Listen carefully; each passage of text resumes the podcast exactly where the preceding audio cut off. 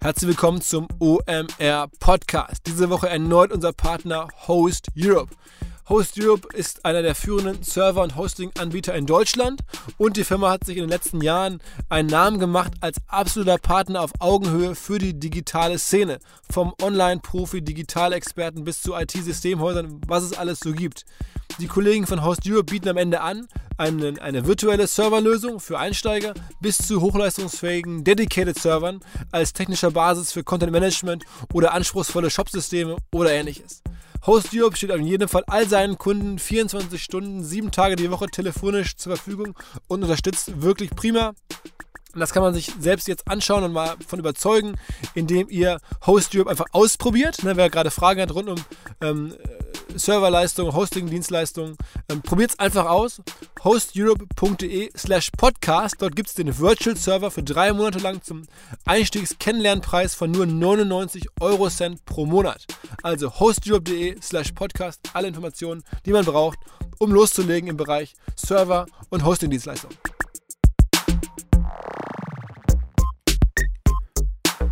Herzlich willkommen beim OMR Podcast mit Philipp Westermeier.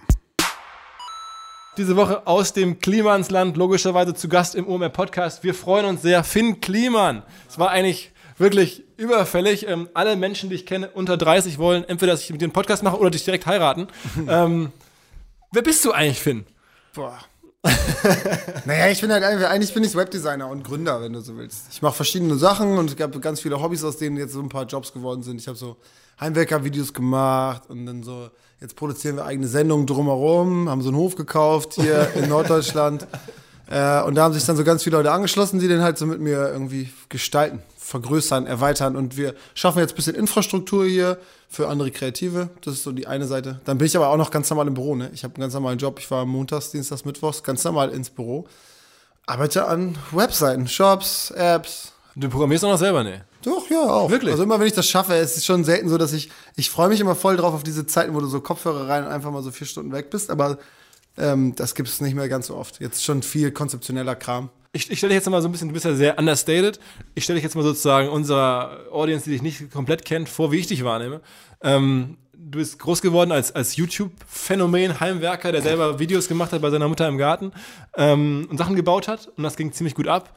Und dann ist daraus immer mehr geworden. Dann hast du angefangen, alle möglichen Sachen selber zu machen. Entsprechend jetzt ein Label, zuletzt eine Platte, ähm, wo du selber gesungen hast. Und die war extrem erfolgreich. Du hast dann einen Podcast gemacht über die Platte, wie du sie gemacht hast, was du damit verdient hast, den nach meinem Verständnis so die ganze deutsche Musikindustrie gehört hat, um zu verstehen, was er dann nun alles ausplaudert. Das war wirklich verrückt. das war wirklich verrückt, wie viele Leute das gehört haben. Das haben einfach alle gehört. Also meine Musikfreunde haben es auch alle gehört. Ja. Ähm, daneben machst du eine Partnerschaft mit Funk, also dem äh, jungen Medienableger der öffentlich-rechtlichen. Und die fördern unter anderem hier dieses Land, auf dem wir sitzen, diesen, diesen Hof, den du umbaust, wo alles Mögliche stattfindet, vom Viva Con Aqua Festival zu Clouseau-Konzerten. Ähm, und du hast nebenher als Hauptbusiness, sagst du, äh, eine Marketing- oder eine Medienagentur. Und diese läuft sozusagen nebenher. Ähm, das ist sozusagen mein Verständnis, so ganz grob, wer du bist. Und deine Erlösströme sind sehr divers, deine, auch, deine Aktivitäten auch. Ja, genau. Ja, also die Agentur ist schon so, also Herrlich Media ist, ist die Agentur, damit machen wir so Kundenjobs, mit denen wir irgendwie unser Geld verdienen. Äh, drumherum gründen wir so viel es geht. So eine der Sachen, auf die wir uns jetzt Ewigkeiten fokussiert haben, war Aganti. Das ist so ein Projektmanagement-Tool, was wir gebaut haben. Ähm, ja. Also ihr wollt wirklich dann Geld verdienen mit einem Projektmanagement-Tool, das ihr dann anderen Leuten verkauft?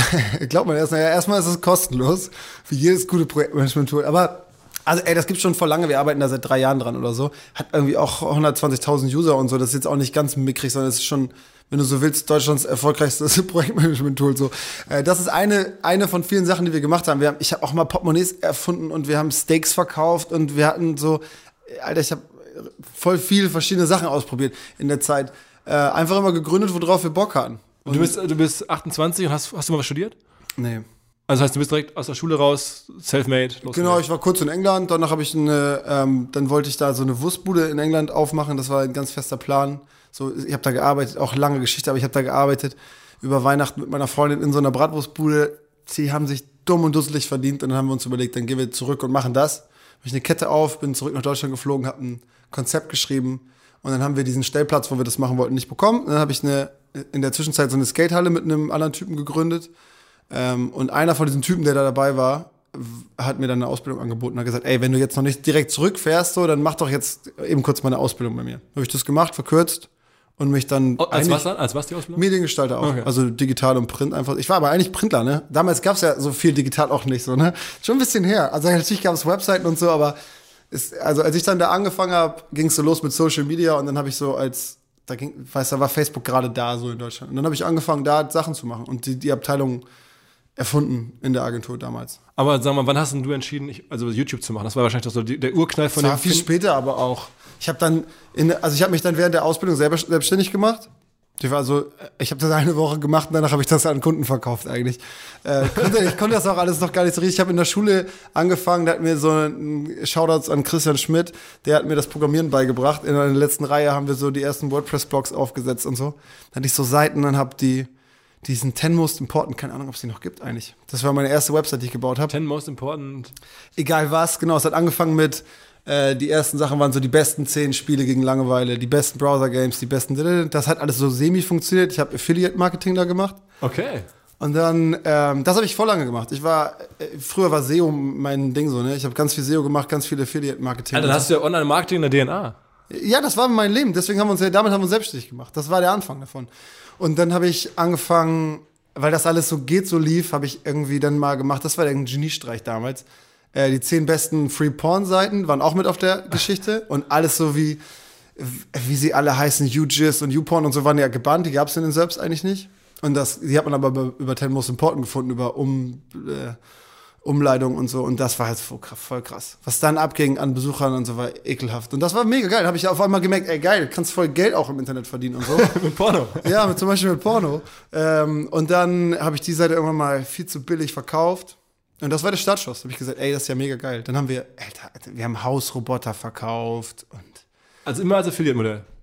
Hast du dir auch schön damals bei Zanox oder Affiliate Ja, irgendwie klar, und Philly.net und so, die guten alten Zeiten. Das, so hat es angefangen. Und dann haben wir gesagt, ey, äh, dann habe ich, ich habe einen Typen in der Agentur in Bremen kennengelernt. Wir sind da mal zusammen hingefahren. Wir haben so eine Liste mit weltverbessernden Ideen geschrieben. Da waren so vielleicht so 60, 70 Startups drauf. Und äh, wir haben gesagt, das machen wir jetzt, irgendwas davon. Wir starten jetzt einfach mal, programmieren den ganzen Kram, was wir halt so brauchen, was wir glauben, was klug ist. Kleine Sachen, Riesensachen, alles irgendwie. Und haben gesagt, wenn das alles nicht klappt, egal, wir machen ja diesen ganzen Affiliate-Kram nebenher, äh, dann finanziert uns das halt. Dann haben wir schnell gemerkt, dass es voll die Nachfrage gab nach Leuten, Leuten, die so, was weiß ich, wir haben so Facebook-Apps programmiert und so. Wir waren ja jung und dann ging es los mit Social Media und so und haben dann gesagt, geil, das machen wir jetzt einfach mal. Äh, da verdienen wir ja auch sogar Geld. Und dann hat uns die Agenturgeschichte voll überholt. So, dann war das auf einmal Daily Business und wir haben fast nicht Also mehr- herrlich Media. Genau. So, das, okay. Und dann haben wir ziemlich wenig drum, drumherum gegründet. Früher haben wir einmal die Woche eine neue Firma gegründet. So. Das war wirklich krass. Und dann ähm, ja, haben wir sehr viel Hellig Media gemacht und uns dann irgendwann mal auf Projekte konzentriert, die wir auch veröffentlicht haben. So, weil das war immer so, es war fertig, die Jungs hatten keinen Bock mehr mit dem Lego zu spielen, dann dümpelte das Projekt da im Internet rum. Ach, wir haben mal so revolutionäre Plattformen für Speaker-Marketing gebaut. Habe ich auch mal, okay. Riffe, unseres hieß Referent. okay. Schlecht. Meine ist Talking Future. Echt? Ja, ist mittlerweile noch bei archive.org zu sehen. Ja. Ich Netz rausgenommen. Ja, die war aber damals heiß. Wir hatten hier, wie heißt nochmal dieser Wurstbaron aus Deutschland? Oh, äh, du meinst hier. Der, der Fußballmann. Äh, Ach, Tönnies. nein, der ist ganz dick. Bei Schalke, der Tönnies-Präsident. Der Schalke-Präsident. Wie, wie heißt der denn? Tönnies, Tönnies. Nee, nein, Mann. War der denn, das ist Oder ein Fußballtyp gewesen. Also der Präsident oder. Der hat Würste erfunden. Wie heißt der Mann? Also der nicht die Würste Ach, du meinst äh, Zimmermann Zimbo? Nein. Auch nicht. Wie heißt der denn? Das war, so, das war auch so ein Speaker. Der hat irgendwie, keine Ahnung, der hat, der hat für so einen Auftritt hat der immer so 25.000 Euro. Uli Hoeneß? Ja. Ach, Uli Hoeneß meinst du? Ja, glaube ich. Krass, krass, okay. Und da, solche Leute waren dann auch bei uns registriert und wollten sich darüber selbst vermarkten, weil die Vermarktungspauschalen dann natürlich weggefallen sind und so. Da gab es so Seiten, das war wie ein Facebook für Speaker. Die konnten sich untereinander connecten und vernetzen. Das war seiner Zeit weit voraus, wirklich. Und wir hatten dann einen falschen Dude zum Vermarkten und hatten dann auch selbst keinen Bock mehr, uns darum zu kümmern. So, davon gibt es sehr viele Geschichten auf jeden Fall. Aber irgendwann, ich meine, der, der, der, der Urknall für den Finn Kliman, den man heute kennt, war doch das YouTube-Ding, oder nicht? Na, also ich habe immer schon so Zeug gemacht, ne? All das, auch natürlich die Mucke, ich habe auch immer schon Geschichten geschrieben und so. Aber dann kam irgendwann YouTube, dann haben sich das mehr Leute angeguckt. Und jetzt, ähm, Sag mal, wie, wie, Beobachtet wie man auf das deinem halt. ersten YouTube-Video, das du je gemacht hast, wie viele Views hast du da heute drauf, so ungefähr? Schätzungsweise? weiß ich auch nicht, 500.000 oder so. Eine Million, weiß ich nicht, irgendwie sowas. Immer Wie viele Abonnenten hat denn dein Kanal heutzutage? Weiß ich auch nicht. 400.000? Ähm, Ich guck. äh, 400, guck mal, 450.000. Abo- Abos. 452.000 Abos, ja.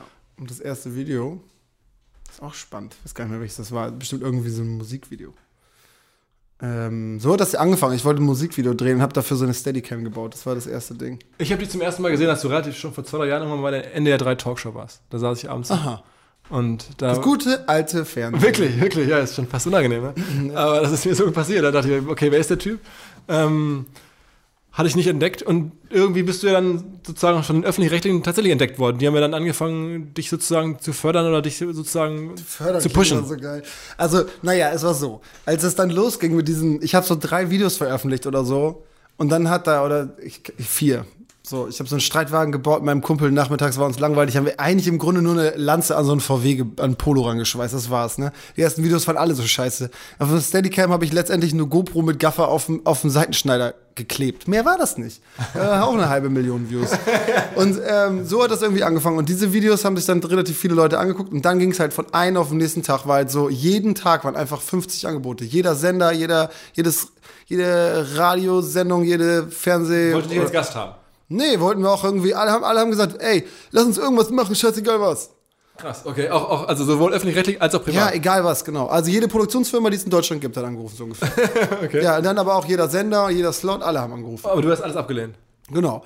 Und äh, ich habe gesagt, ey, ich will, das ist alles nur ein Spaß hier und so, ich hab gar keinen Bock auf den Scheiß. Ich, ich mache jetzt weiter Videos so und lass ich mal alle in Ruhe. Und dann so ging es irgendwie los. Und dann gab es irgendwie eine Sache, ähm, Tim aus Hannover hat dann gesagt, ey, hat so ein Bild geschickt, so wir sind das, wir produzieren für den NDR und so, wir sind das Cine-Team und produzieren für die. Hast nicht Bock, hier was zu machen? Dann meinst du, okay, NDR, könnte ich mir als einzigen Sender irgendwie vorstellen, finde ich irgendwie witzig. Da gab es zwei, drei Gesichter, die ich ganz cool fand. Und er hat so ein Bild geschickt, die haben in Hannover so ein Riesenschloss, also das Cine-Team so. Das sah voll abgefahren aus. Und ich musste sowieso nächste Woche nach Hannover, habe ich gesagt, ey, ich fahre da mal vorbei und dann können wir uns unterhalten. Und dann war ich da, nach so einem Kundengespräch für, für die Agentur, bin ich da rumgefahren, haben uns kurz unterhalten. Da war auch so, ey, sag einfach, was du machen willst. Ich boxe es beim NDR durch und fertig. So, war die Idee.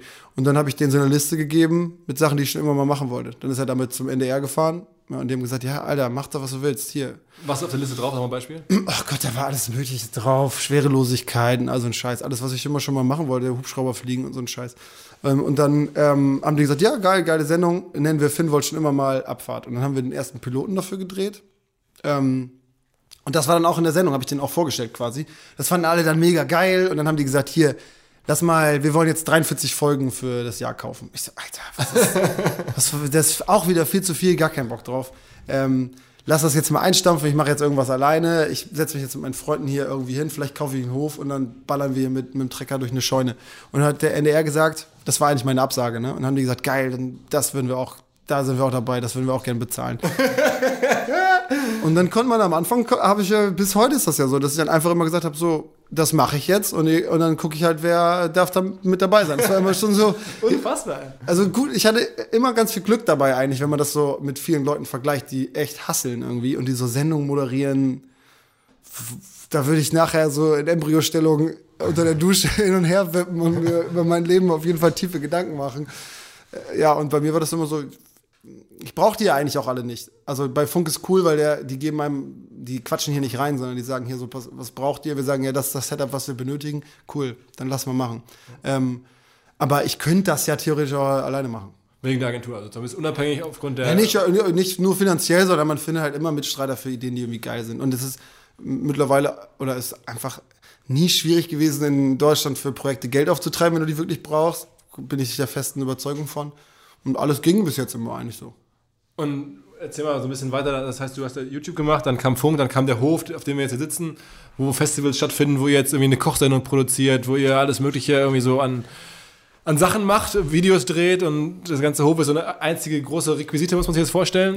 Ja, ja, Requisite. Sieht auch ein bisschen aus, also Müllkippe trifft es manchmal auch ganz gut, je nachdem, in welche Ecke man guckt, aber ja. Aber liebevoll gemacht. Also Ja, ist ja auch alles mit Liebe. Ähm, da, genau, das, das ist das Einzige, was wir haben. Wir haben jetzt auch nicht viel Kohle für den ganzen Kram oder so, sondern es ist einfach, hier arbeiten viele Leute, die sich sehr damit beschäftigen, voll in diesem Thema stecken und, und alles an Zeit und Liebe investieren, um das hier auszubauen und umzubauen und zu erweitern und so. Ähm, ursprünglich war das ja anders geplant. Ich wollte wirklich einfach nur mit meinen Kumpels Scheiße bauen. Das war der Plan. Dafür war der Hof. Und dann haben wir halt irgendwann gemerkt, ey, der ist voll groß, wir haben so viel Platz, lass den jetzt mal aufmachen. äh, wenn wir schon die Möglichkeit haben, so, weißt du, warum nicht andere daran partizipieren lassen? Das war die Idee. Und, und sozusagen, du bist jetzt auch noch mittlerweile auf den ganzen anderen sozialen Plattformen riesig geworden. Instagram ist für dich auch ein großer Kanal, ne? Weiß ich. Ja, ich finde, also ist auf jeden Fall immer noch also das Medium, was mir am meisten Spaß macht. Instagram? Also, ja, finde ich schon. Ich war früher, ey, das war eine ganze Zeit lang, da bin ich auch umgestiegen auf Insta von Snapchat und so. Da, war, da war das viel größer, das war, weiß ich auch nicht. Das war auf jeden Fall viel größer. Ähm, so das erste halbe Jahr, wenn ich irgendwas auch nochmal so parallel irgendwie bei Snapchat gepostet habe, so war das immer größer. Und dann irgendwann nicht mehr. Nachdem Snapchat halt tot war, so ungefähr. Und YouTube? Ach so, das war immer schon das Größte. Ja. Okay. Das ist immer nach wie vor auch noch für dich wichtig, ne? Ja, ja, also das ist immer so, man, äh, man ist dann halt YouTuber oder man ist Instagram oder ja, so. Ja. Für mich ist das immer so voll Wurst, welches ähm, Format oder das ist ja nur so ein Vehikel. Das ist ein technische. Äh Aber denkst du nicht über die Formate anders nach, je nach Plattform? Ja, klar, aber das ist eher so, wie rum halte ich mein Telefon? Ähm, oder äh, muss ich mich ein bisschen beeilen, um das in 15 Sekunden zu quetschen? Klar, also hat man, formatiert man anders, wenn du willst. Äh, aber ich sag nur, dass wahrscheinlich sind, ist die Überschneidung zwischen den Leuten, die das bei YouTube abonniert haben, die das bei Instagram, Snapchat, Facebook oder was auch immer dabei sind, so, die ist ja sehr hoch. Letztlich ist es nur Vehikel, eigentlich haben alle alles und ähm, sind halt immer gerade da, wo sie sind. So. Wie, wie groß ist denn sozusagen deine Community. Eigentlich, was du hast, ist ja am Ende so, um es mal Marketing-Deutsch zu formulieren, irgendwie so eine echt gut organisch gewachsene Community. Und da sind jetzt so, weiß ich nicht, ein paar hunderttausend bis eine Million Leute, würde ich sagen. Hast du da schon sozusagen, die dich verfolgen? Ja, das ist aber, glaube ich, der Schlüssel zu diesem Erfolg, wenn du so willst, in Anführungsstrichen. Ich mache mir da echt, echt keine, überhaupt keine Gedanken drüber. Ich habe keine Ahnung, wer das guckt. Ich weiß nicht, wie alt die sind. Ich weiß nicht, wo die herkommen. Ist mir alles scheißegal. Ich habe hab gerade gelernt, deine Assistentin hat sich über Instagram bei dir beworben. Ja, ja, aber genau. Aber das ist halt so, ich benutze immer den Kanal, der gerade da ist, um irgendwas zu sagen. Ähm, und Insta ist halt geil, wenn man das, ich bin ja auch extrem süchtig danach so, ne? Ich konsumiere das immer und überall. Wenn ich gucke, bin ich sieben Stunden am Tag bei Instagram. Wenn, wenn du das Ding anguckst. Das ist halt widerlich viel. Welche, welche Instagram-Accounts findest du selber geil? Es, ähm, Wem folgst du gerne? Äh, es gibt so ein paar, ich gucke momentan viel ASMR-Geschichten. Also so, was weiß ich, Seife, viel ähm, besoffene. Pass auf, ich gehe mal kurz durch, dann kann ich dir sagen, welche gut sind. Also Brian's ist auf jeden Fall geil, das Leben des Brian. Äh, da gibt sich sehr viel Mühe mit den Geschichten. Ähm, boah, Alter, guck mal hier, jetzt kommen wir direkt D-Abo hier. Ähm, es gibt überhaupt nicht viele, die ich gut finde. Also Instagram ist voll von sehr, sehr, sehr schwachen Accounts. Gerade die großen Influencer sind alle extrem schlecht. Die beobachte ich einfach nur, ähm, weil sie so schlecht sind. Wirklich? Ja, ja, aber das geht ja, kennst du das nicht? Du beobachtest welche, um dich den ganzen Tag darüber aufzuregen. Ja, okay, okay. Also Barracks ist natürlich super. Okay. Eric fucking Andre, Andre ist natürlich super.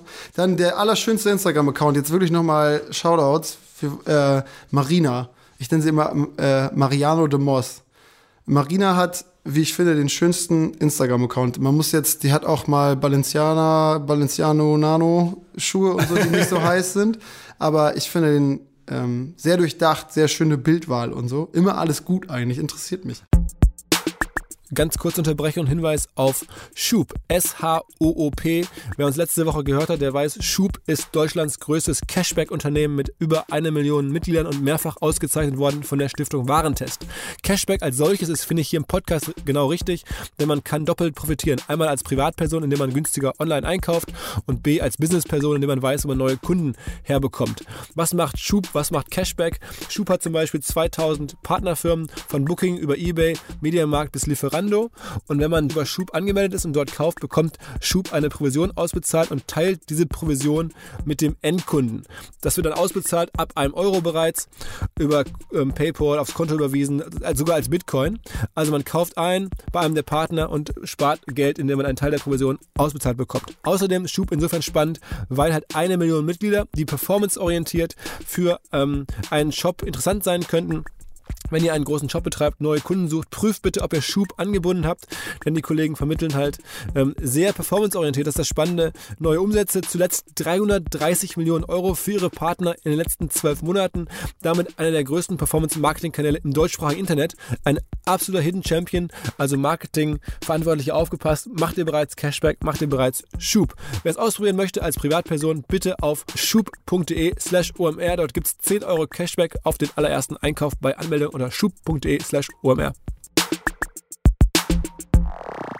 Aber du machst ja auch, ich habe jetzt natürlich bei Instagram so ein bisschen verfolgt, ähm, Film Bim äh, heißt du da und man hat schon das Gefühl, das passt mega und zwar jetzt, und es ist aber auch nicht nur so mal eben, sondern du bist ja auch schon teilweise inszeniert, ähm, du wirst fotografiert, also du bist jetzt ja nicht, dass du Selfies machst, sondern das kommen Leute und machen irgendwie Fotos von dir offensichtlich. Und das wird ein bisschen drüber nachgedacht, würdest du schon sagen, oder?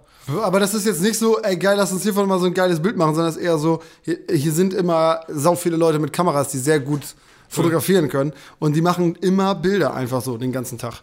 Und das ist halt der große Vorteil. Und dann gibt es einfach unendlich viel Material und ich ähm, fütter den Account ab und zu. Also wer, wer dich jetzt noch nicht, noch nie optisch gesehen hat, stellt euch jemand vor, nach meiner Wahrnehmung bist du so eine Art Vans-Model. Ähm, du trägst eigentlich immer diese Vans-Schuhe auf allen Fotos und siehst halt aus wie so ein Skater-Typ in gut. Ja?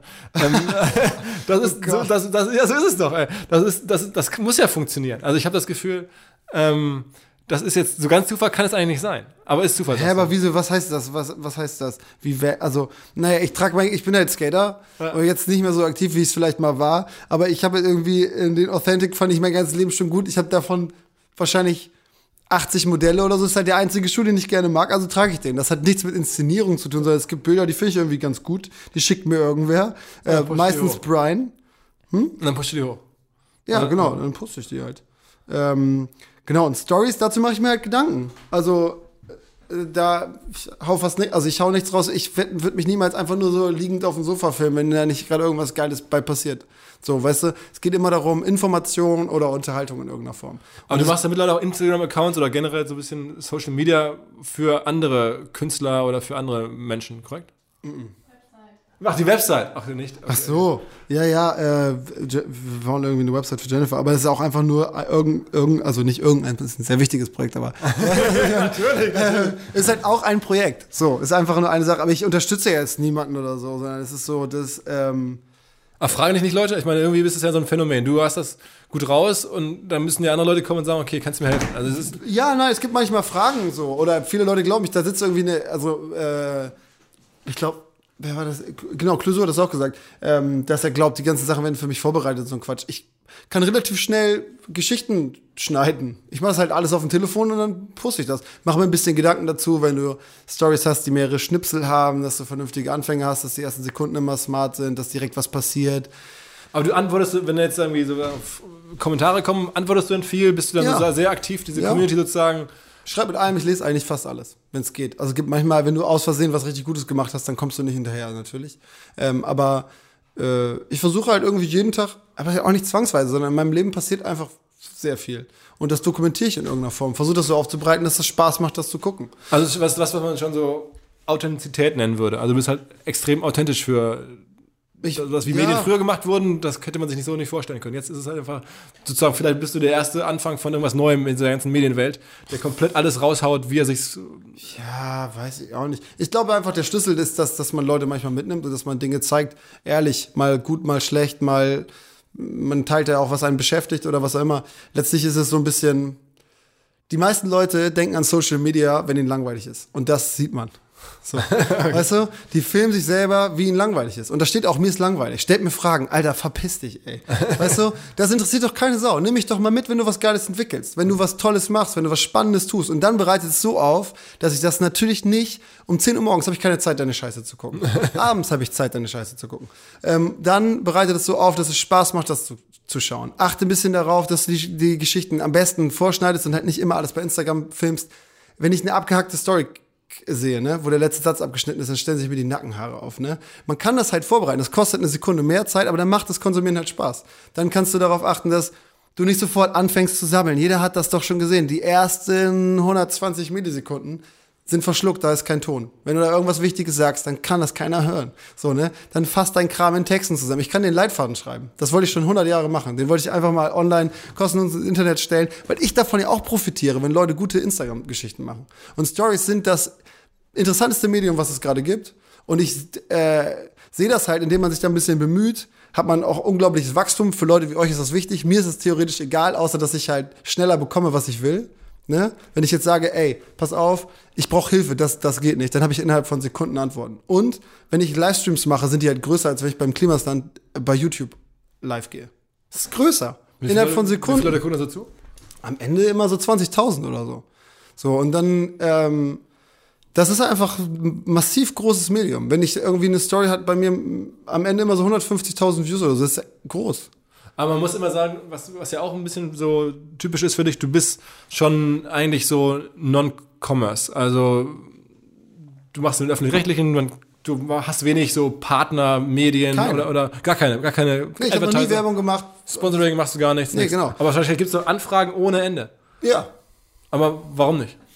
Ja, weil das, es geht einfach ums Prinzip, wenn du einmal anfängst, für irgendwen Werbung zu machen, dann bist du verpflichtet, irgendwas gut zu finden, was du vielleicht gar nicht magst. Und das beeinflusst, also bei mir steht Qualität über allem. Wenn ich mir Influencer angucke, die rutschen so schnell in dieses Ding ab, so, ah, okay, einen mache ich noch. Einen, heute Abend kriege ich noch einen unter hier. Für Unterwäsche, einen drücke ich noch eben rein hier. Ne? so, dann hast du, ich trage am liebsten, weil mein BH, also habt ihr das Problem nicht auch gehabt? 20 Jahre immer eingeklemmt obenrum. So, jetzt habe ich gefunden und so. Und denkst du, Mann, Alter, das ist eine riesengroße Lüge. Mag sein, dass du immer die falschen BHs getragen hast, aber das ist jetzt nicht die Lösung, die du gerade veröffentlichst. Und ich kann dir, mache ich nicht, weil ich die menschlich eigentlich nett finde, ne? Aber Instagram-Misch ist das der letzte Rotz. Äh, davon gibt es so viele, da kann ich dir halt 100 Namen oder also locker 10 aus dem Stand, Stand nennen, die nur so verfahren, wo einfach alles sponsert ist. Und das fühlt sich so unecht und so schlecht an, dass ich das nicht mehr gucken kann. Ich glaube dir gar nichts. Also ich meine, gute Sachen, von denen du selber überzeugt bist, wenn die dich anfragen würden, würdest du das machen? Habe hab ich auch noch nie gemacht, weil dann bist du in diesem Wust gefangen. So. Dann hast du. Viele Marketer denken ja aber auch immer falsch, sondern die sagen halt so, also pass auf, und äh, damit ich das hier irgendwie verargumentieren kann in der Firma, musst du drei Postings machen und dann hätte ich gerne die Auswertung und, und du musst das bitte so sagen und das Hashtag benutzen und, und auf einmal ist es fake. Wenn die mich machen lassen würden ne, und sagen würden, erzähl deine eigene, eigene Geschichte, das habe ich zum Beispiel noch nie so bekommen. Also da stehen immer, da, da stehen so Anfragen in der E-Mail, die leite ich halt lachend an alle im Büro weiter und sag, guck mal, wie lustig ist das denn, was die schon wieder wollen. Und äh, bei allen ist immer nur so, nee, danke, du geht gar nicht. Ähm, die Anfragen sind erstmal immer Schrott und zweitens äh, führt es einfach dazu, dass, dass du eine Verpflichtung hast. Und ich kämpfe in meinem Leben gegen Verpflichtung. Ich möchte an diesem Punkt sein, und da bin ich halt jetzt glücklicherweise irgendwie so gelandet, dass ich machen kann, was ich will. So, ich bra ich, weißt du, ich muss nichts für irgendwen tun. Ich mache einfach nur, was ich will. Und natürlich sind davon manchmal Verpflichtungen selbst aufgeladen. Also so für die Agentur arbeiten, muss natürlich Genau. irgendwie abliefern und so. Richtig, genau. Aber ich mache das ja, also ich mache das ja auch, weil ich das will. Letztlich aber, das meine ich mit ähm, Verpflichtungen nachkommen. So wie heute, so ein großer Tag der Besprechung. Den könnte ich mir auch schenken, so weißt du. Ich könnte auch coolere Sachen mir vorstellen, aber das ist immer dienlich für irgendeinen Zweck. Also muss man das machen für die große Sache, für die ich ja gerne da bin. Ähm, und alles andere drumherum, so dieses, ja, jetzt äh, mache ich eine Kooperation für und muss dann aber auch das in einem Interview irgendwie rechtfertigen und die bauen Scheiße, dann stehst du mit deinem eigenen Kopf für deren Kram und so. Das kann ich mir echt schenken. Aber ich meine, nochmal so als anderes Beispiel, ich habe gerade, als wir über den Hof gelaufen sind, gehört, ihr macht ja so eine Art Weihnachtsmarkt demnächst und erwartet da irgendwie in Summe 10.000 Besucher oder so auf dem Weihnachtsmarkt und dann ist da keine einzige Bude, wo irgendwer eine Werbung macht. Es ist alles irgendwie, die verkaufen normal Würstchen, normal Getränke. Ist halt- Und es, es gäbe natürlich wahrscheinlich riesen Interesse, sowas zu machen. Auf dem Weihnachtsmarkt hier bei euch, aber macht ihr auch nicht. Nö. Also, nö. ja, weil das ist ja auch, also, es ist zwar, das meine ich damit. Kostet der Weihnachtsmarkt Eintritt? Wir haben, nee. Es ist immer auch, ist immer auch immer alles umsonst. Wir machen halt unsere eigenen Stände. Das, ich finde, das ist das fairste Verd- Verdienstmodell. Äh, jemand will eine Bratwurst, die kannst du bei mir kaufen dann. Also, aber das haben wir ja auch dann immer ein bisschen smarter gemacht. Ähm, äh, also wir, es gibt eine eigene Klimansländer Bratwurst. So, wir haben ein eigenes Bier. Es gibt Klimansbräu. So, wir, Das macht ihr selber dann. ja, genau. Also es gibt halt so, wir haben äh, irgendwann mal eine Folge gehabt, da wollte ich wissen, wie eine Bratwurst geht. Also sind wir zum, zum äh, Fleischer und Schlachter oder Fleischer vor allen Dingen gefahren und haben eine gemacht. Daraus ist halt die, die äh, Klimansländer Bratwurst geworden. Jetzt gibt's noch Finns Fettfinger, den habe ich letztes Mal erfunden. Das ist halt so ein, das ist auch so eine Wurst. Die kannst du dann halt hier kaufen. So. Und das sind dann die Sachen, über die man im besten Fall irgendwie ein bisschen Geld verdient. Weil wa- was man eben wissen muss ist, klar, weil du das immer so als, wie hast du es genannt? Was macht Funk nochmal für mich? Support. Ja, genau. Also Funk bezahlt die Produktion der Sendung. Das macht Funk. Ähm, den Hof habe ich gekauft mit der Produktionsfirma zusammen. Den alles, was wir hier ausbauen, was wir erweitern, was hier investiert wird, Wasserleitung, Strom, Glasfaser, keine Ahnung, das zahlt auch alles wir. Das zahlt nicht die Sendung. Aber dein, dein, dein, dein Einkommen ist dann im Wesentlichen die Agentur. ja, Also irgendwie muss irgendwie. Ja, ja, jetzt habe ich halt zufällig irgendwie ein erfolgreiches äh, Album produziert. Jetzt geht das Da kommen wir halt auch- dazu. Das ist ja der nächste Frage. Genau, und das, das sind halt so, ich habe sehr, sehr viele Säulen des Verdienstes, die sich irgendwo mal aufgetan haben. Keine Ahnung, wie das immer passiert ist. Dann habe ich irgendwie eine. Äh, Du darfst es noch nicht erzählen, es gibt wahrscheinlich tausende von Leuten, die das hören und denken, okay, jetzt fange ich auch an. Jetzt mach ich, und dann läufst dann fährst du vor die Wand. ey. In vielen Fällen. In vielen Fällen auch nicht. Aber na, ja, nee, sondern. Nee, aber ich meine, ich habe so ein. Ja, also ich habe dann Klamotten gemacht und so. Da- Das ist halt, ich habe irgendwie Merch, ich habe eine eigene Kollektion. Das läuft auch. Ja, genau. Wir haben, ich habe eigene Schnitte entwickelt und so. Äh, ich produziere in Portugal Klamotten. Wie, wie viel, wie viel, also so Pullover, so Hoodies, wie du gerade hast? ja, der, der zum Beispiel ist auch einer. Heute Schwarzer. Hoodie, da steht drauf ein- Two Finger Genau, Recording. so, genau, äh, eigener Schnitt, eigenes Material und so ein Quatsch. Äh, dann nicht irgendwie so ein, da- das ist jetzt nicht Fruit of the Loom Kacke, sondern wir produzieren in ausgewählten Produktionsstätten in Europa und das, äh, da gibt's einen, ich habe einen eigenen Fulfillment-Dienstleister, mit dem wir das da jetzt gerade aufziehen und so. Also, Also du versuchst immer so dein eigenes Ökosystem zu bauen. Exakt. Du hast deine eigene Reichweite, deine eigene da. Community. Jetzt sind wir endlich angekommen. Ich sag, das probiere ich immer in allen Fällen. Also primär einfach aus Interesse, weil ich wissen will, wie Dinge funktionieren. So, und da kannst du dir, egal was ich tue oder getan habe, kannst du dir alles raussuchen. Das fängt immer an mit, okay, wir haben irgendwie eine kleine doofe Idee. Wir beschreiben ein Buch. Also ist der logische Schritt, wir gründen einen Verlag, wir sprechen alle einzeln an, wir verlegen das selber. Sag mal ganz kurz, wenn du sagst wir, wie, Immer groß, andere wie groß ist dein Team, also was du so hast? Immer pro Unternehmung immer jemand anders. Verlag habe ich mit, ähm, mit Lars gegründet, mit dem habe ich auch das Buch geschrieben. Klamotten mache ich alleine, Tom verschickt das alles. Aber du hast ja schon ein Team um dich herum. Du hast Assistentin, du hast ja irgendwie so ein... So ich habe Antje, ja. Und alles andere sind einzelne Firmierungen. Okay. Aber du hast, hast keinen Partner in dem Sinne, mit dem du Doch, immer, machst. ja. Jetzt Aber immer je, jeweils... Tom, dann Florian im Büro, Niki im Label, der Typ, der Kleine, der hier gerade war, das darf er bloß nicht hören. ähm, äh, äh, beim Klimastand. Also es gibt immer, ich mache alles, äh, ja, ein bisschen äh, Gefahren, ähm, wie sagt man, Minimierung dadurch, dass, dass man das immer mit unterschiedlichen Leuten macht. Wenn eine Sache wegbricht, habe ich halt noch ganz viele andere. Ähm, und dann äh, immer mit irgendwem zusammen. Ich mache eigentlich nichts alleine. Sag mal, wie groß ist die Agentur? So von Menschen, wie viele da? Sie, ah, sieben oder so. Sieben Leute nur. Ja. Wir sind ganz klein, ne? Wir sind ganz klein. Okay, Deswegen habe ich mit euren 60 Grad schon. Was sind das für Fixkosten? Ekelhaft. Ich hab, wir sind super wenig Leute. Wir, diesen Weihnachts- oder wir haben gerade so einen Trödelmarkt organisiert, ne? Hier, da waren 10.000 Leute. So mit verstopfte Straßen in die Richtung, verstopfte äh, Menschenmassen in die andere Richtung. Das haben drei Leute organisiert. So, alles, was wir hier machen, ist so klein. Ich, ich, ich verschicke wirklich viele Klamotten. Äh, und das gestalte ich abends alleine. Das produziert ein Dude äh, mit einer Firma in Portugal. Fertig. Das verschicken drei Leute in so einem Lager. D- Aber Das dann ist ja die Idee, dass man, also der normale unternehmerische Gedanke wäre, okay, geil, das, das läuft hier, die kaufen das über deinen Webshop nämlich an. Mhm. Ist das dann irgendwie so ein Shopify-Ding oder selbst gebaut alles. selbstgebauter Shop? Ja. Also ein WooCommerce-Shop ist das. Okay, ne? also, ja, ja, genau. Aber selbst gebaut, äh, darauf selbst gebaut, darauf aufbauend gebaut. Aber dann würdest du jetzt nicht hingehen, wenn jetzt wir, Zalando oder About You kommen und sagen, hey, wir wollen das Kram auch verkaufen, würdest du nicht machen. Das haben wir auch schon, äh, Zalando hat jetzt nicht gefragt, aber es gab Angebote, so einen Scheiß nach Amerika zu exportieren und so ein Quatsch. Ich mache am besten alles alleine. Das ist die Erfahrung, das ist Learning aus den letzten Jahren. Immer wenn ich mit irgendwem anders zusammengearbeitet habe, unsere tolle Referent-Plattform da, sind gute Beispiele. Immer wenn wir mit Leuten zusammengearbeitet haben, die nicht aus meinem innersten Zirkel kamen, ist es in die Hose gegangen. Aber ein wichtiges Learning von dir ist ja auch, Wachstum ist für dich nicht wichtig. Du hast irgendwie, das ist nur so ein, passiert halt oder passiert halt nicht. Ja, erstmal geht's darum, wirklich au- aus Liebe zu einer Sache irgendwas zu machen. Mir ist Geld immer bei allem erstmal grundsätzlich voll egal. Ich will einfach nur, dass das irgendwie, dass das da passiert. Und dann in der, in der Phase lerne ich ganz viel. Das Aber war die du- Idee. Aber meinst du, du wärst irgendwie jetzt äh, traurig oder, oder weniger Energie, wenn du- feststellst, irgendwas kommt nicht so an, wenn jetzt so ein, so ein Album gar nicht zieht oder irgendwie, Ja, klar. die, dann würdest du auch, also ich meine, du bist ja auf so einer krassen Welle, dass irgendwie, ja, du so eine Weißt du, woran das liegt? Ja, aber das, das ist immer so, als wenn du so Hype, so eine gehypte Person bist. Ich glaube, das ist Quatsch. Es geht wirklich darum, dass ich, wenn ich was mache, und das vergisst man leicht, und das ist dann das, was du gerade gesagt hast, was vielleicht passiert, wenn Leute das hören. Ähm, ich stecke in solche Sachen mehr Zeit, als du dir vorstellen kannst. Viel mehr Energie, als du dir vorstellen kannst. Viel mehr Liebe und auch Geld, als man sich vorstellen kann. Das ist alles so viel intensiver, als man das überhaupt jemals über Instagram transportieren könnte oder so. Weil du einfach generell ein sehr intensiver Typ bist. Ja, wenn ich was mache, dann meine ich das komplett ernst. Wenn ich eine Bratwurst mache, dann soll das die beste Bratwurst sein, die es jemals gab. Wenn ich ein T-Shirt mache, dann möchte ich nicht irgendein scheiß T-Shirt, sondern dann kram ich aus, dann zerschneide ich alle T-Shirts, die ich habe und sag, pass auf, diese, diese Ecke vom Saum muss es sein. Die, die Phase von innen, von so, da aufgedoppelt, das Label, darf aber nur das, darf das nicht, muss in Portugal. So, also weißt du, ich mache das immer sehr intensiv, wenn, wenn, wenn man dann sagt, ähm, dass bei dem Buch zum Beispiel, bei dem, wir haben einen Verlag dafür gegründet und das dann irgendwie verkauft. Da war auch so, ey, pass auf, lass mal das Internet ausschließen, das alle selber machen. Dann habe ich Faxe an jeden einzelnen Buchhändler in Deutschland geschickt. Wir haben Videos, persönliche Ansprachen für alle Buchhändler gemacht. Wir haben die Hälfte von den 5000 Buchhändlern durchtelefoniert. Das meine ich mit intensiv. Ne? Wenn ich was mache, dann mache ich das halt irgendwie auch richtig. Deswegen klappt auch immer alles.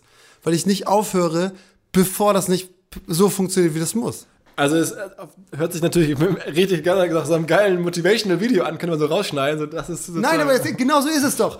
Also ich, es gibt nichts, also es gibt nichts, das klingt immer so überheblich, so ist das überhaupt nicht gemeint, sondern ich weiß halt einfach nur, es gibt dieses Scheitern in dem Projekt immer wieder. Das ist voll normal. Ne? Ich flieg, das passiert immer wieder. Aber ich mache das halt so lange, bis es irgendwann klappt. Deswegen klappt am Ende immer alles weil ich halt nicht aufhöre, bevor das nicht klappt. Und so ist es beim Klimasland auch. Wir hätten den Kram hier schon 20 Mal einstampfen können. Wo willst du hin? Was ist denn dein Endziel? Gibt überhaupt nicht. Oder, machst du so, oder denkst du darüber nach, jetzt bist du 28, was machst du mit 40?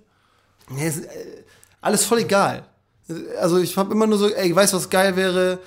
Das wäre geil. Geil. Wie kriegen wir das jetzt hin? So. Also heißt, ja, wirklich, das, wirklich, es gibt das nicht. So, äh, was, was machen sich deine Eltern manchmal Sorgen um dich? Nö, nö, es ist jetzt ja auch, zahle so seit zwei Jahren oder so nicht mehr freiwillig diese Arbeitslosenversicherung, seitdem ist alles cool. Seitdem ist so in meinem Kopf halt irgendwann, weißt du, man hat das ja am Anfang der Zeit, ich weiß nicht, ob du das auch hattest, aber dieses freiwillig in die Arbeitslosenkasse ja. da einzahlen. Und als dieser Zeitpunkt war, dass wir gesagt haben, nee, das machen wir jetzt nicht mehr, da war es okay. Ab jetzt ist, ist alles egal. Beobachten die, was du machst so generell? Ja, klar. Wir haben das auch auf dem Schirm und so. Ich glaub, Bist du nur generell okay. so, wenn du jetzt durch Bremen läufst oder durch Hamburg, Hamburg, wenn du in der Schanze rumlaufen würdest bei uns, dann wäre schon so Selfie-Alarm, ne? wenn schon Leute kommen und wollen Selfies machen und so, oder? War ich gestern. War okay.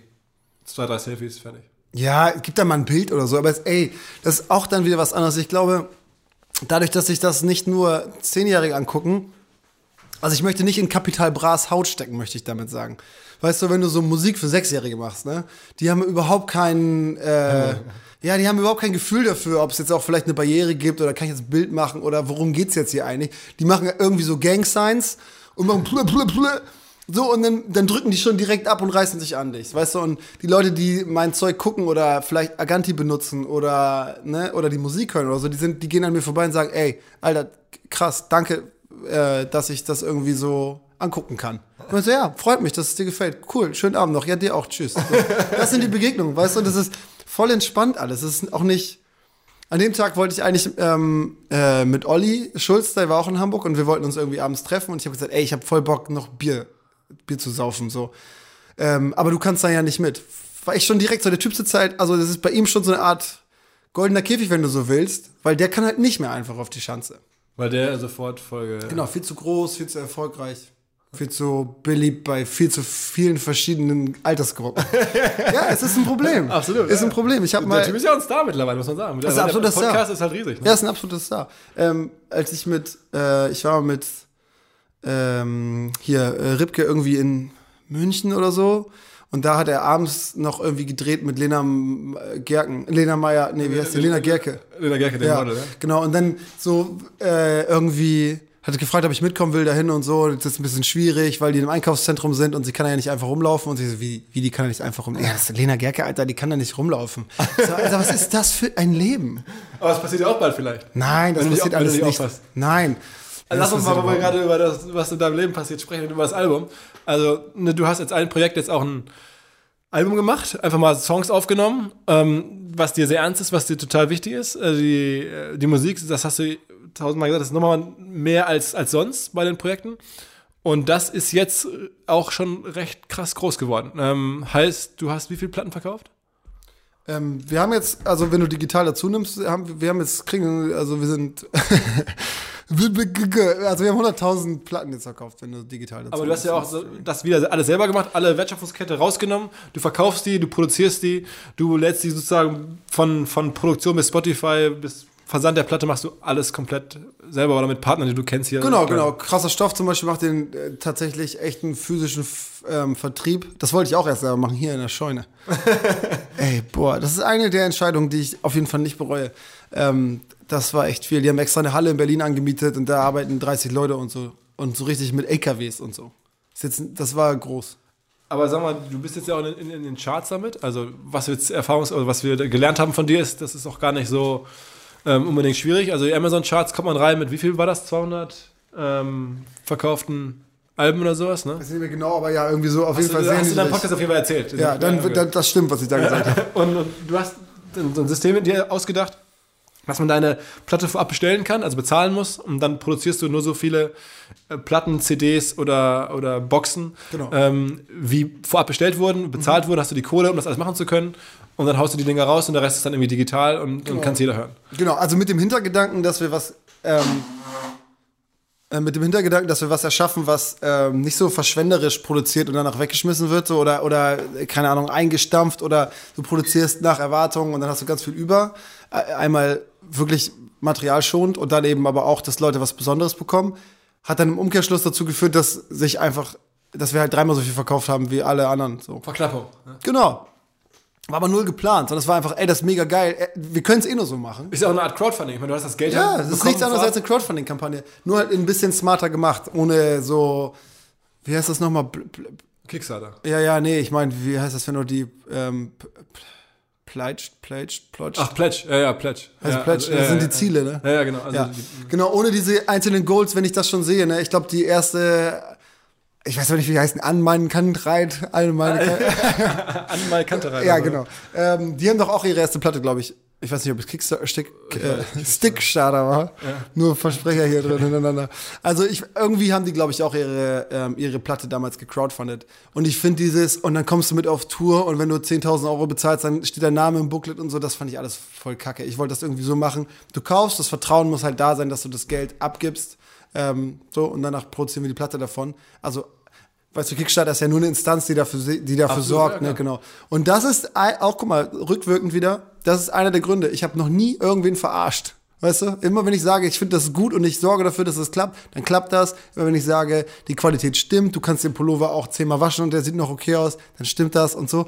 Und wenn ich dann sage, ey, du kannst mir das Geld ruhig überweisen, das ist auf dem Konto, ich produziere dein Album davon, dann stimmt das auch, weißt du?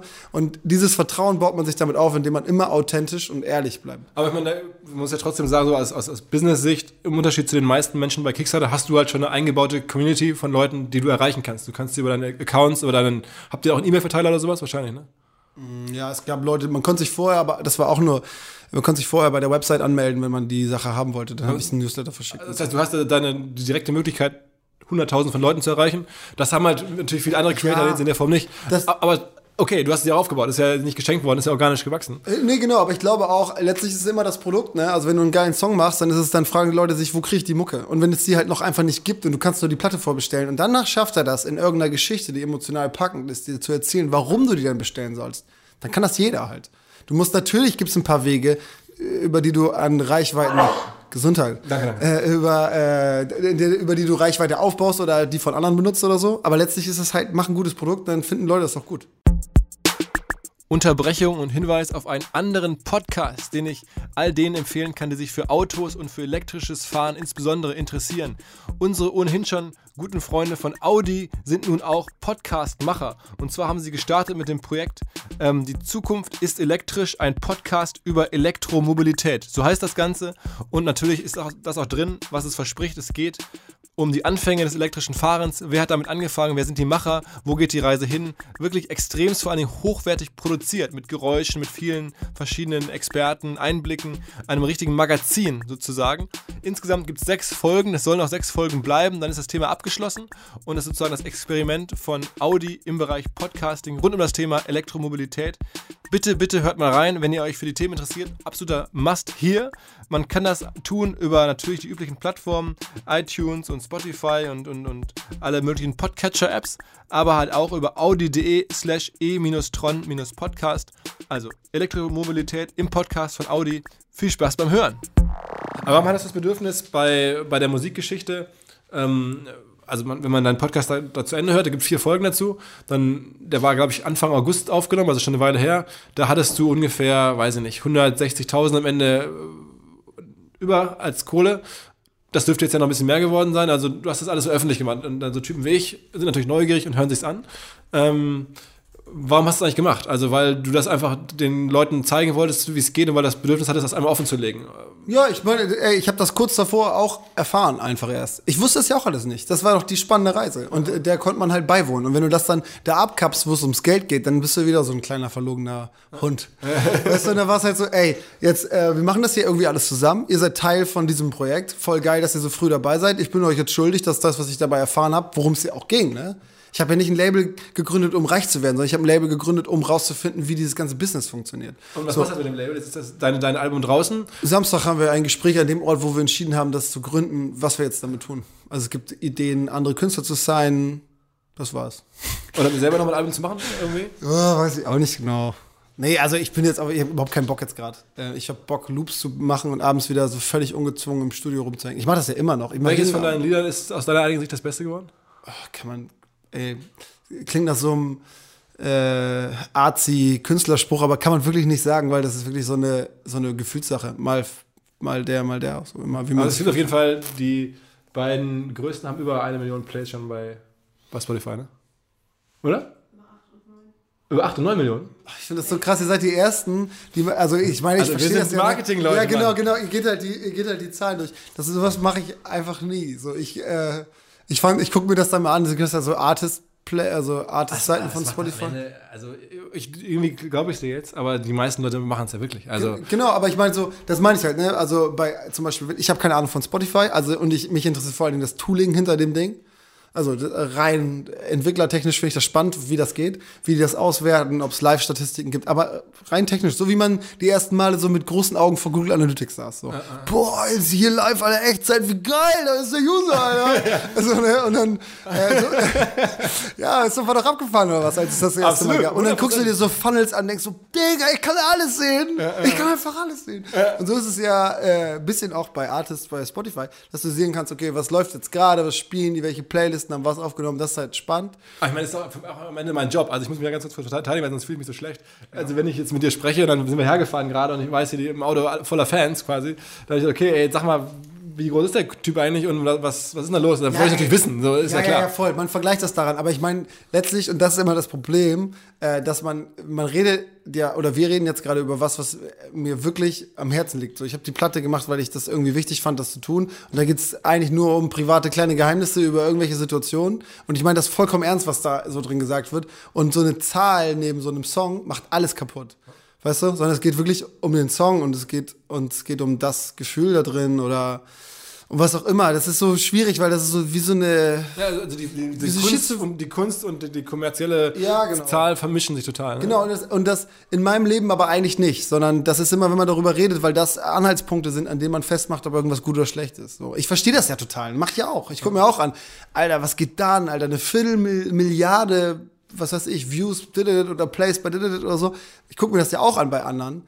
Aber eigentlich genau, eigentlich müsstest du eine Playlist hören und sagen, Alter, machst du ja auch, ne, hörst eine Playlist und dann hörst du was und denkst, boah, was ist das denn, ey? Dann guckst du das an und dann siehst du, ey, dann, dann das nächste Gefühl ist so, geil, nur 5000 äh, Plays bei Spotify, ich bin der Erste, ich habe ihn gefunden.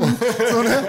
so, und dann, äh, aber das ist, am Ende wird Kunst immer irgendwie mit Zahlen assoziiert und damit irgendwie hoch oder downgegradet oder was auch immer. Und das finde ich eigentlich total doof. Und deswegen versuche ich alles, was ich tue, völlig zahlenfrei zu machen, dass man dann darüber irgendwas definiert oder ich auch vor Funk oder so dann mal da sitze und sag, dann sagen die so, das hatten wir noch nie, ne? Aber für Kochma zum Beispiel ist eines der Formate, geht's um Zahlen. Wie viel Prozent Frauen gucken eigentlich euer Format? Ähm, wie viel schalten nach wie viel Sekunden ab und so. Und ich so, Alter, frag mich doch nicht, ich gucke mir so einen Scheiß nicht an. Wir versuchen hier eine gute Sendung zu machen. Unabhängig von Suchanfragen und Volumina und so. Äh, und das ist bei der Mucke genau das Gleiche. Wenn du darauf gehen würdest, äh, einen Song zu machen, der in einer Playlist funktioniert, dann hast du genau, dann bist du, dann hast du irgend, nimm dir irgendwas aus Modus Mio raus, deutsche Deutschrap. Und äh, deswegen klingt alles gleich. Weil äh, Leute auch in der Musik ähm, mittlerweile nach Suchanfragen produzieren. So. Und des, deswegen sind alle YouTube-Videos von großen YouTubern gleich, deswegen ist die ganze Musik in Playlisten gleich, deswegen ist alles gleich, weil das, was funktioniert, wird reproduziert. Und was ich versuche ist, mir gar nichts davon anzugucken, einfach zu machen, was ich glaube, was richtig ist, auf keine Zahlen zu schielen und einfach zu machen. Würdest du jetzt, also wenn wir jetzt alle, die jetzt hier zuhören und sagen, okay, der Typ ist krass, mit dem möchte ich auch mal arbeiten, die einzige Möglichkeit, mit dir zu arbeiten, ist ja, man beauftragt Herrlich Media mit irgendwas. Das, das, das kann man ja machen. Das könnte man machen, ähm, ja. Aber du arbeitest auch nicht für jeden oder hast du da irgendwie eine Selektion oder? Ja, doch viel, also wenn ich mir vorstelle, wie groß du jetzt bist, wie erfolgreich du bist, dann würde ich doch denken, dass mehr Leute das irgendwie davon was abhaben wollen oder das irgendwie ja auch für sich äh, lernen wollen. Und dann ist ja der einzige Zugang über die Agentur und sagen, okay, bitte lass doch mal beiden. Aber dann sagst du, nee, mache ich nicht oder ich man bucht mich, man bucht mich ja auch nicht als Marketing, äh, was weiß ich, äh, Vergrößerer, sondern ich hab, wir haben Bock auf individuelle Webseiten und äh, das Lösen von Problemen mit, mit irgendeiner programmierten äh, Anwendung. Also wenn jetzt irgendwie hier der, weiß ich nicht, verantwortlich von irgendeiner großen Marke zuhört, sagt, ey, krass, ich suche eh gerade eine Digitalagentur, dann, dass man dich dann beauftragen kann, ist schwierig. Ja. Also es geht nicht darum, dass man jetzt irgendwie seinen Stolz über irgendein Projekt setzt oder so ein Quatsch, sondern es ist einfach, äh, es kommt jemand, der sagt, also pass auf, wir haben hier ein großes Problem. Wir sind 200 Mitarbeiter und irgendwie pflegen alle irgendeinen Scheiß in Excel-Listen ein und das ist aber eigentlich ein international agierendes Unternehmen. Und dann setze ich mich hin und konzeptioniere irgendeine Lösung für das Problem. Und dann programmieren wir die bei uns. Das ist das, was ich am liebsten tue. So, äh, das gibt's. Dann gibt's natürlich die Möglichkeit im Klimastand, das machen ja sehr viele. Ähm, Leute haben Bock äh, oder irgendeine gute Idee, irgendwas zu produzieren. Was, was auch immer. So, kann sein äh, ein Film, kann sein irgendwas. Dann melden die sich hier, info.klimastand.de, dafür ist das da. Dann evaluieren wir hier Projekte und überlegen, können wir das hier mit reinnehmen, kann der hier mitarbeiten, macht er was eigenes. Jetzt habe ich ja auch eine Produktionsfirma demnächst. Dann können wir auch sagen, ey, das klingt nach einem geilen Format, lass produzieren. So. Also es gibt tausend Berührungsmöglichkeiten. Mucke, es kommen Leute auf mich zu und sagen, ey, kannst du mir irgendwie helfen? so, das zum Beispiel zu vermarkten, ich fand deine Ideen gut. Und sagt man, ja, pf, auch keine Ahnung, vielleicht passt das ja zu Two Finger Records. So, dann geht's ins Label. Also, Du hast doch schon mal im Film mitgespielt, ne? Also. ach Gott, hör bloß auf, ja. ja, hast du. Also habe ich, das steht in deinem Wikipedia-Eintrag so als erstes. Steht das da drin? Ja. Ach Gott, ja. Aber das ist scheinbar, scheinbar kein Karrierezweig, der weiter, weiter, weitergetrieben werden soll. Nein, nein, das war, äh, Detlef Buck hat Regie geführt und den fand ich krass. Und dann wollte ich mir das mal angucken. Ey, ich mache alles, was ich mache, aus Interesse. Und wenn ich das einmal gemacht habe, kann das entweder so cool sein wie Tätowieren, dann mache ich das nochmal. Äh, oder wie Schauspieler, dann mache ich das nie wieder. Warum fandst du das scheiße? Boah, ich weiß auch nicht, das ist auch so eine schlimme Geschichte eigentlich. Also guter, guter Film vermutlich. Ich habe den jetzt noch nicht gesehen, aber ähm, äh, ich wollte einfach mal sehen, wie das ist, bei so einem Set zu sein. Und ich wollte Detlef Book unbedingt kennenlernen. Und äh, der schickt mir jetzt immer coole Sachen, wirre, aber sehr coole Sachen. Ähm, und äh, ich habe das halt gesehen. Ey, du musst dir das vorstellen, wer noch nie bei so einem Film war, ne?